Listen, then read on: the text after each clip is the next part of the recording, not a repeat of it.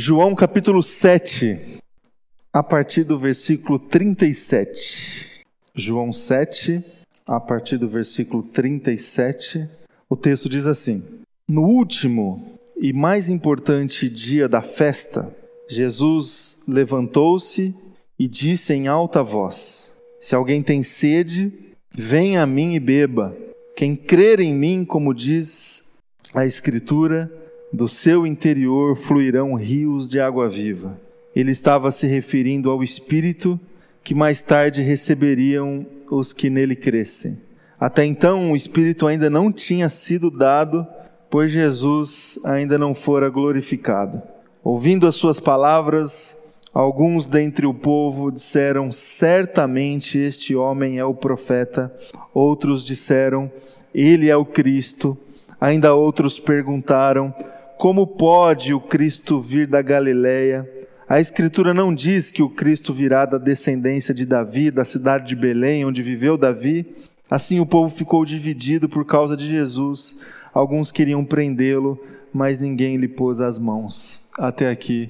Vamos orar, meu irmão e minha irmã. Feche teus olhos. Vamos orar agora diante da palavra do Senhor. Obrigado, Pai, pela Sua palavra. Obrigado, Jesus por essa manhã, por esse tempo especial aqui, Deus, nesse lugar onde a gente pode te buscar, te agradecer, te bendizer, onde a gente pode viver realmente essa experiência, Deus, espiritual, de comunhão, Deus, de partir do pão, de a gente poder se abraçar também como é, irmãos aqui, Deus, como igreja do Senhor.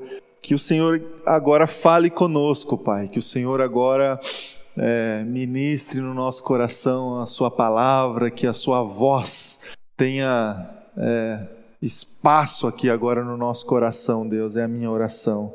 Em nome de Jesus. Amém e amém, meus irmãos e irmãs. Nós estamos aqui nessa jornada, nessa trilha já há algumas semanas para é, falar sobre Jesus, para falar sobre o amor de Jesus, para falar sobre é, essa, esse Deus que a gente serve, esse Deus que se fez homem, que habitou no meio de nós e nos ensinou muitas coisas e nos ensina muitas coisas. Nós temos o privilégio de poder.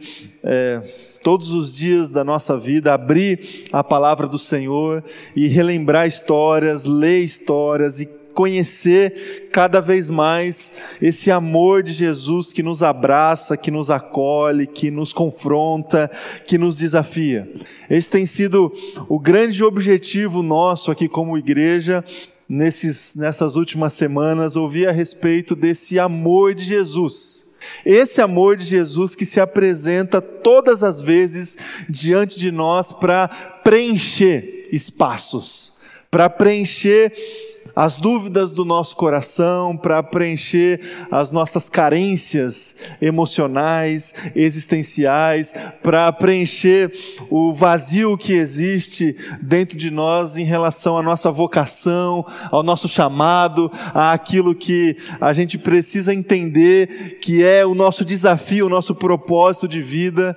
Aliás, assim, é, sem Jesus, meus irmãos e minhas irmãs. As pessoas estão aí correndo atrás, se esforçando todos os dias, o tempo todo, justamente para tentar preencher esses vazios, esses espaços, essas dúvidas. Com Jesus, com a palavra de Deus, com os exemplos que a gente tem, com as memórias que a gente tem, com as experiências que nós já tivemos com Ele, a gente tem esse privilégio, essa oportunidade de receber esse preenchimento, essa ministração, essa palavra, essa cura, esses exemplos que vêm de Jesus para nós. Somos privilegiados como filhos e filhas do Senhor, porque em Jesus nós temos sim efetivamente a oportunidade do contentamento pleno.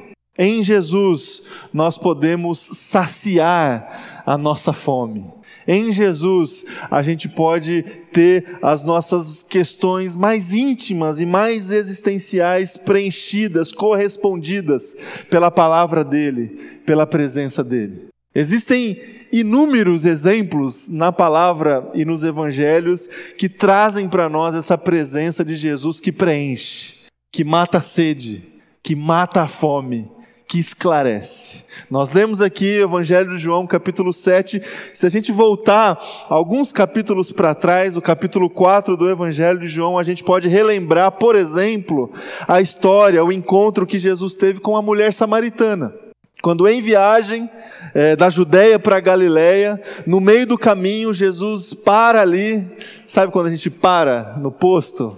para beber uma água, para descansar. Jesus para para beber água no poço de Jacó e encontra lá uma mulher que estava ali pegando água também no posto e estabelece ali com aquela mulher uma conversa. Que a princípio poderia ser uma conversa despretensiosa, mas com Jesus nada é despretensioso. Jesus sempre consegue trazer vida, aplicar, é, corresponder, ministrar Jesus não perde tempo como a gente perde. Jesus não perde um instante, um momento, uma oportunidade para levar a sua palavra, para levar o seu amor, e logo de cara ele percebe que estava ali diante dele uma mulher vazia, com fome, uma mulher completamente perturbada que estava buscando saciar o seu vazio, as suas fomes de outras maneiras em outras pessoas, no caso aqui, em homens, em casamentos, em relacionamentos. Jesus percebendo isso, percebendo o vazio do coração daquela mulher samaritana, naquela conversa ali no posto, ele se apresenta. Ele se apresenta meio rodeando assim, sabe? Ó, oh, eu tenho uma água aqui que se você beber dessa água, você nunca mais vai ter sede. Vai buscar lá o seu marido. Não, não tem o marido. Não, não tem mesmo. Porque o que você está já já está na fila aí de vários outros que você teve. Jesus rodeia a conversa para chegar no ponto, para chegar no ponto e se apresentar como a água viva para aquela mulher. A conversa se desenrola, a mulher tenta desviar o assunto da conversa, indo para outros assuntos religiosos acerca da adoração e da diferença de adoração que existia entre o povo samaritano e o povo de Israel. E ela deixa claro ali para o até então homem que estava ali diante dela, a expectativa que ela tinha, inclusive, de ter as suas respostas, a sua fome saciada com a vinda do Messias, que todo mundo estava esperando ali na, no primeiro século. E aí Jesus encontra o momento exato, o tempo oportuno, a plenitude do tempo para aquela mulher que estava ali diante dele e se apresentar, ó, esse Jesus aí que você está esperando para saciar a sua fome, para responder as suas dúvidas. Muito prazer. Estou aqui diante de você.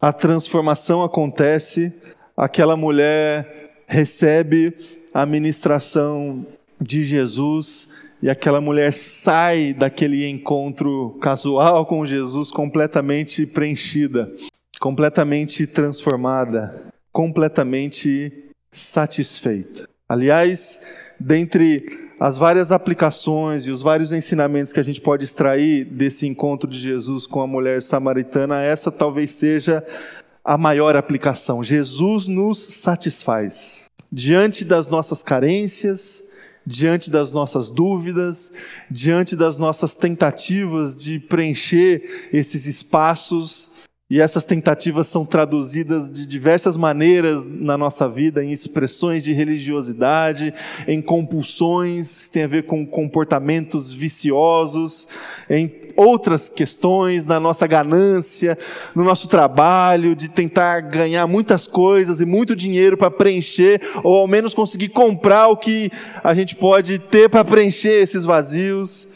Jesus se apresenta e deixa todas essas nossas iniciativas, é, minimiza essas nossas iniciativas e se apresenta como o único caminho que pode preencher as nossas fomes. O nosso vazio de sentido, a nossa necessidade de, de sucesso, sabe? De se dar bem na vida, a nossa necessidade de pertencer a algo, de pertencer a, a, uma, a um corpo que seja, a uma comunidade que seja, a algo que seja, Jesus pode e se apresenta diante de nós para é, preencher os nossos medos, a nossa insegurança, todos esses vazios que temos dificuldade aí de lidar na nossa vida, Jesus é a solução e a resposta, meu irmão e minha irmã. Não existe outro caminho. Não existe outra maneira de a gente buscar é, resposta senão aos pés de Jesus. Olha lá, ó. vamos ver se ela vai encontrar o caminho. é, enquanto ela encontra, a gente segue aqui. Meus irmãos, a pergunta que eu faço para o seu coração essa manhã é muito direta e muito objetiva. Qual que é a tua sede? Qual é a tua fome? O que que você é, o que, que você tem buscado na sua vida? Você acorda de manhã, você vai acordar amanhã de manhã, numa segunda-feira. Você acorda por qual propósito? O que, que te move? O que move a tua vida? O que move a tua agenda? O que te faz sair da sua cama todas as manhãs e a conduzir a tua história? Qual é a sua fome? Quais são os vazios que você tem administrado aí no seu coração. O convite que eu faço para você é exatamente esse: se coloque aos pés de Jesus todos os dias, todas as manhãs, e Ele estará lá disponível para se apresentar como o Messias todas as vezes que você declarar que você espera por Ele, que você está aguardando a vinda dEle, que você está depositando nele a sua esperança ele estará lá, meu irmão e minha irmã.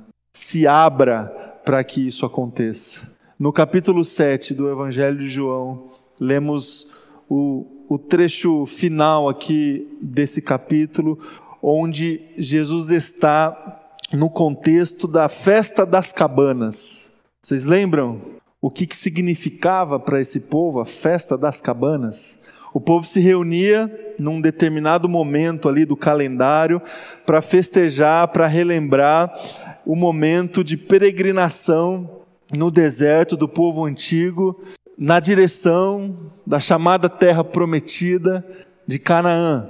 Eles celebravam esse momento na história do povo durante oito dias, um período longo.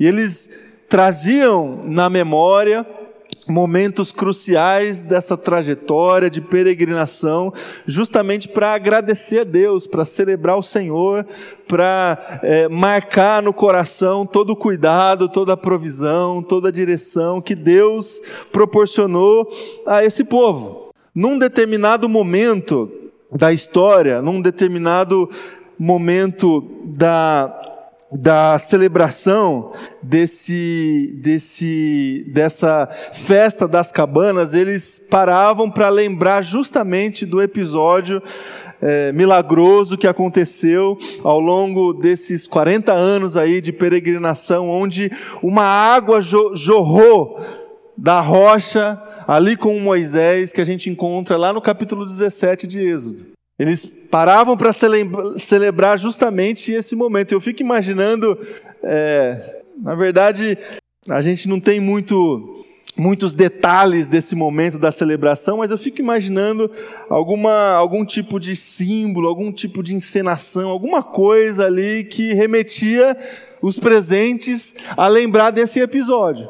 E aí Jesus, participando ali daquele momento, daquele, daquela, da, daquelas festividades no contexto dessa festa, assim como fez com a mulher samaritana no capítulo 4, percebendo o contexto, o cenário, ele chega para aquelas pessoas e se apresenta: ó, se alguém tem sede, vocês estão aí é, festejando, relembrando um momento na história, relembrando onde no deserto uma água jorrou, ou seja, uma solução foi posta, um milagre de Deus foi posto. Vocês estão aí vivendo o passado, relembrando o passado, mas olha só hoje, se alguém aqui, no meio dessa festa, nesse contexto de ajuntamento, se alguém tem sede, venha a mim e beba. Estou aqui. Sou essa água que jorra e que pode jorrar nos corações de vocês. Se alguém está buscando uma água no meio do deserto, a solução está posta. Eu estou aqui.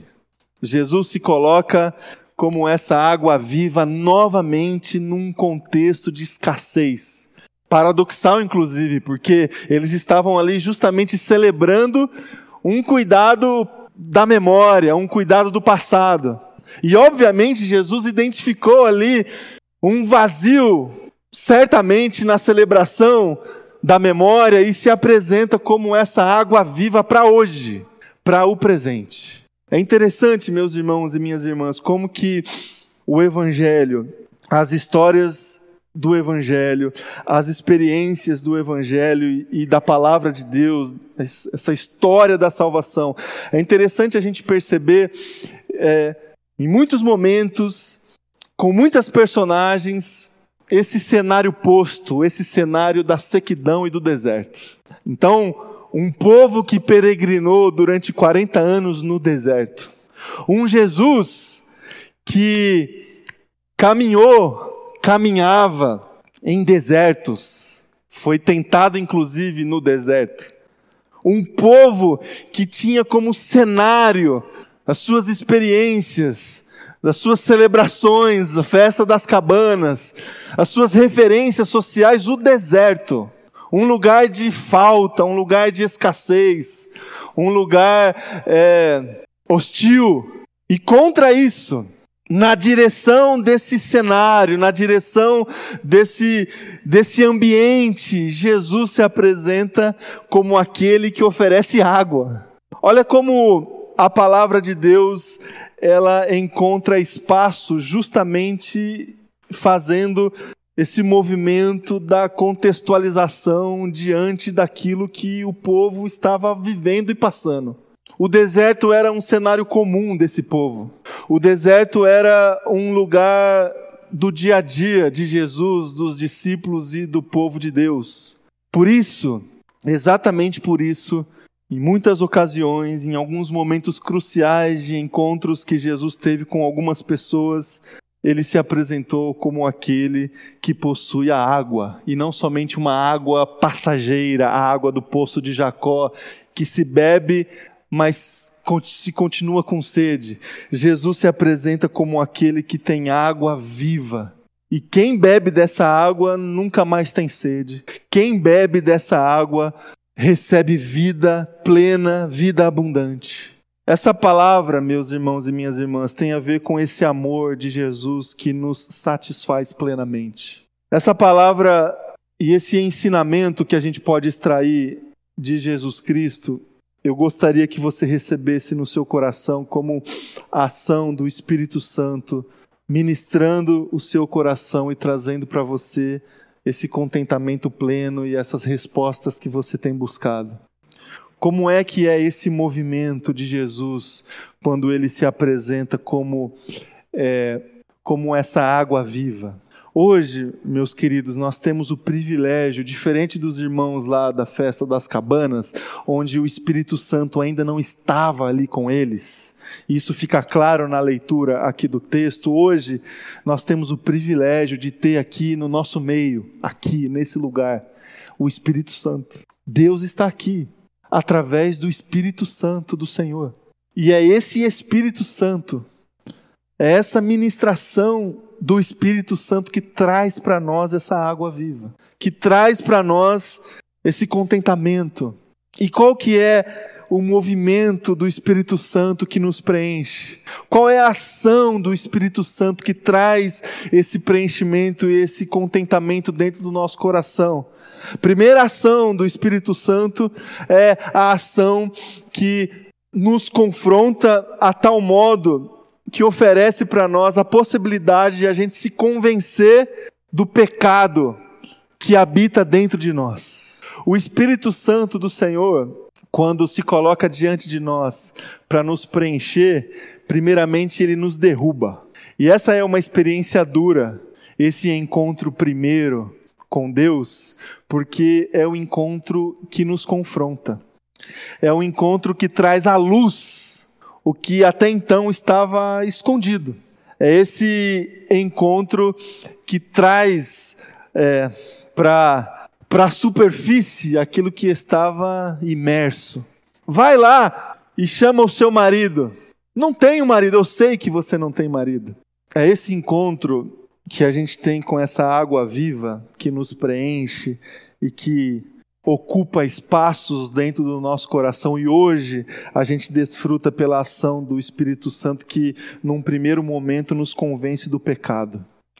Nos convence que o vazio existe Sabe, quando nós estamos correndo para um lado e para o outro, atrás de solução, atrás de resposta, atrás de resolução dos nossos problemas, e aí Deus nos pega é, e nos derruba, e essa experiência dura nos traz lucidez, no sentido de fazer com que a gente possa enxergar a tragédia que existe dentro do nosso coração. Capítulo 16, versículo 8 do mesmo Evangelho de João: Quando ele vier, convencerá o mundo do pecado. Então não é apenas uma presença que nos conforta assim, sabe? Não é, é, num primeiro momento, não é muito confortável a gente receber essa água viva porque essa água viva, ela, ela chega depois da luz, e a luz nos confronta. A segunda ação do Espírito Santo é a ação que nos testifica e gera dentro do nosso coração esse senso de pertencimento e filiação. Depois da queda, depois do choque de realidade de uma natureza caída e depravada, o Espírito Santo nos levanta Deus olha para nós e diz, e diz assim: ó, você conseguiu perceber que a tua vida desse jeito vai te levar à morte? Você conseguiu perceber o tamanho do vazio que existe dentro do coração? Agora, você não vai conseguir resolver isso sozinho. Vem, levanta, anda. Vem, levanta e não peques mais. Vem, levanta e você faz parte agora de um corpo, de uma igreja, de pessoas que estão numa mesma condição que a sua. Vem, levanta e agora você é meu filho, minha filha. Eu sou seu pai e eu vou cuidar de você.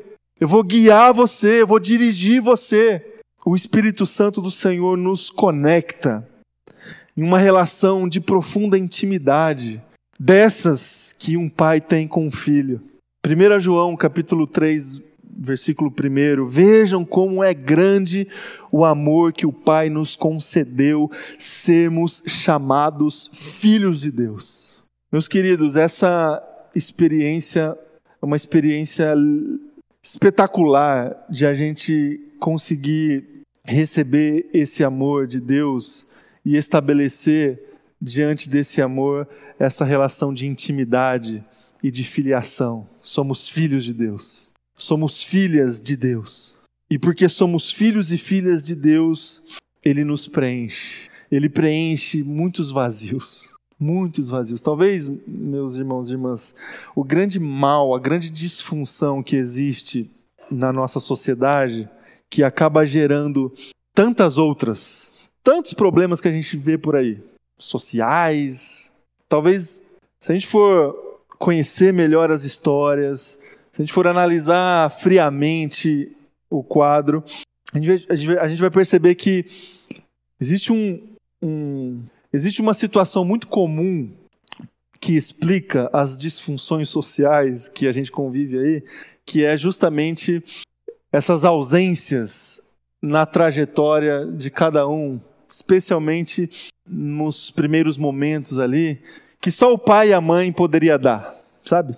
É, quando a gente percebe uma situação muito difícil que precisa ser analisada, controlada e administrada na vida de alguém, e aí a gente vai conhecer, conversar, o que, que aconteceu, aí a gente vai para trás, para trás, para trás, para trás, a gente percebe que lá atrás faltou muita coisa. Mas nessa muita coisa faltou presenças maternas e paternas. Se você, assim como eu, teve o privilégio de desfrutar dessas presenças, você realmente é uma pessoa agraciada por Deus. Porque é, esse amor que a gente recebe, que vem dessa relação de filiação entre mãe e filho, pai e filho, nos preenche de tal forma que nos prepara para encarar muitos desafios na vida. Muitos desafios na vida. Agora, todos nós, os privilegiados ou não, nós temos a graça de receber justamente essa filiação, que não é a imperfeita que recebemos, mas a perfeita que vem do Pai, que gera essa conexão existencial da criatura com o Criador, do filho com o Pai. E como a gente precisa disso, meus irmãos e minhas irmãs. Como a gente precisa se sentir que, que a gente faz parte, sabe? Que a gente faz parte. Que a gente faz parte dessa família de Deus. Que a gente faz parte desse corpo de Cristo.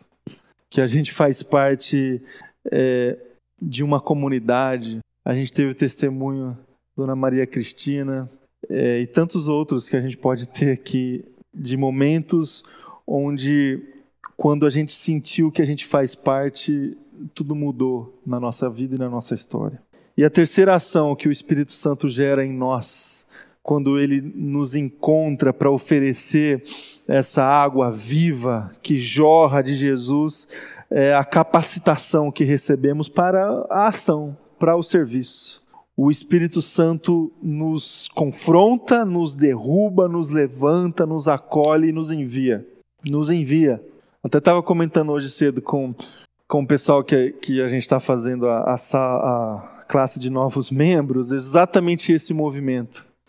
É, Jesus nos acolhe e somos acolhidos na igreja e entendemos que é, a igreja é esse lugar de refúgio, de proteção, de segurança é, tem uma guerra lá fora e nós estamos aqui seguros. E o que mais a gente gostaria que acontecesse é que a gente permanecesse nesse lugar, porque o bicho está pegando lá fora, não é? Vamos ficar aqui, gente, porque lá fora está ruim.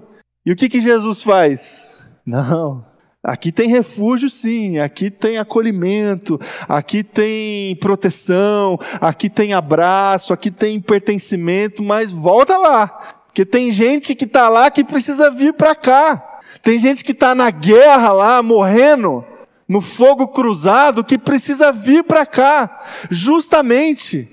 E eles virão para cá por nosso intermédio, através de você, através do seu serviço, através do seu amor, através da sua ação. Esse é o chamado que Deus tem para a sua igreja. É muito mais confortável, meus irmãos e minhas irmãs, a gente ficar aqui e restringir a nossa experiência comunitária e espiritual a somente aquilo que acontece aqui.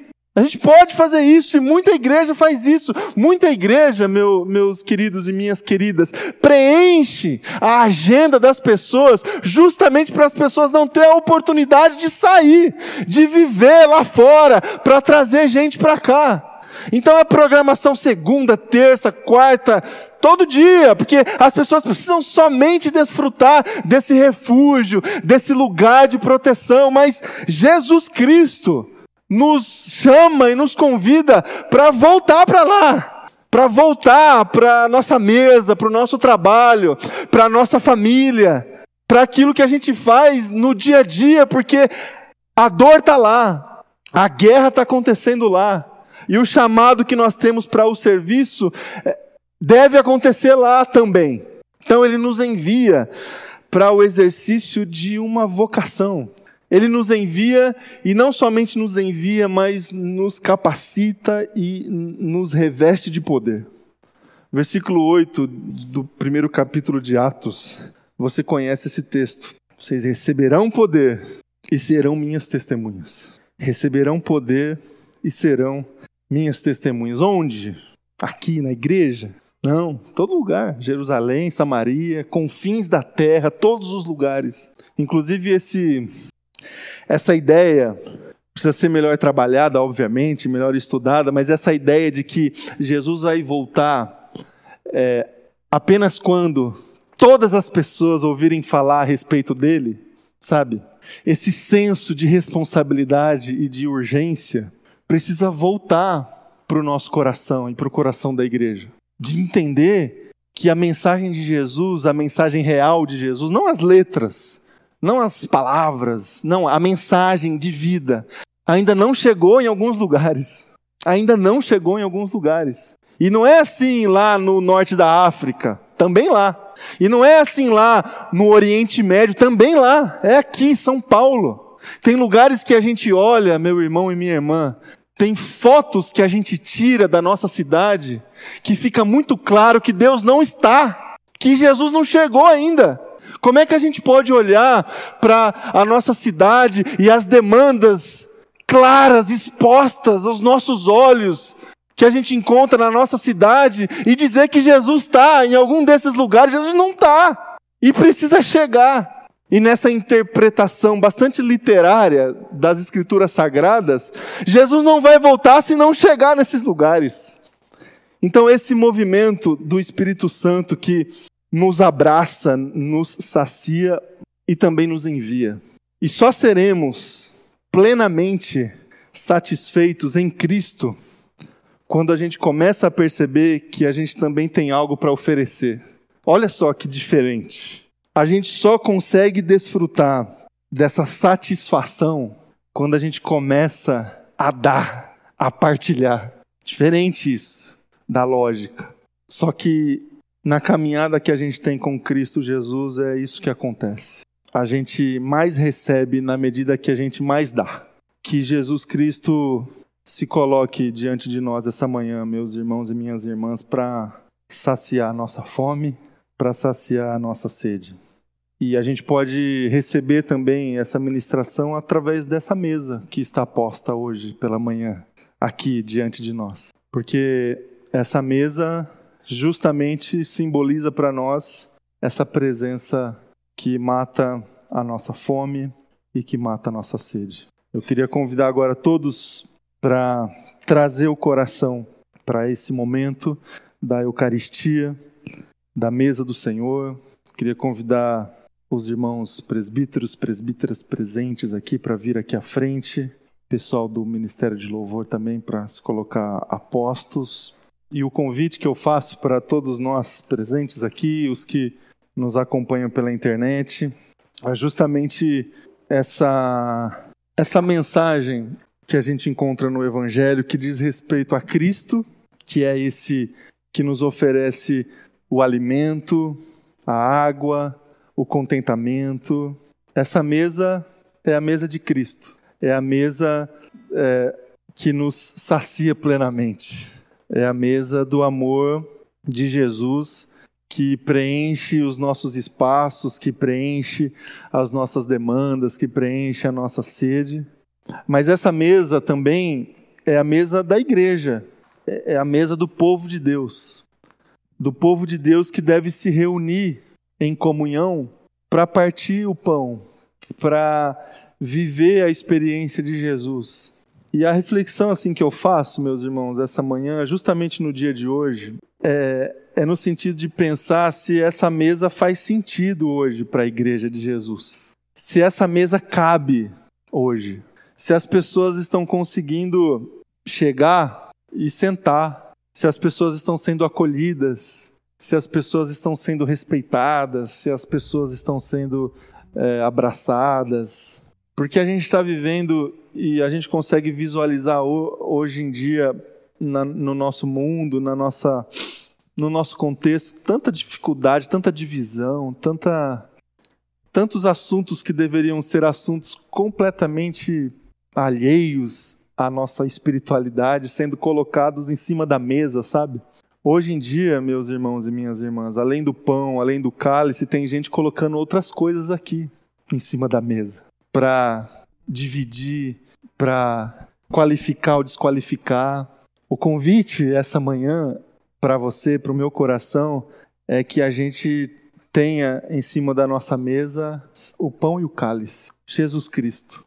esse que nos sacia, esse que se ofereceu por nós, esse que morreu por nós, esse que nos amou, esse que nos amou. Queria convidar você a fechar os teus olhos, a orar ao Senhor e sondar aí o teu coração, preparar a tua vida, preparar a tua fé para responder o convite de se colocar diante da mesa do Senhor essa manhã. Ore ao Senhor.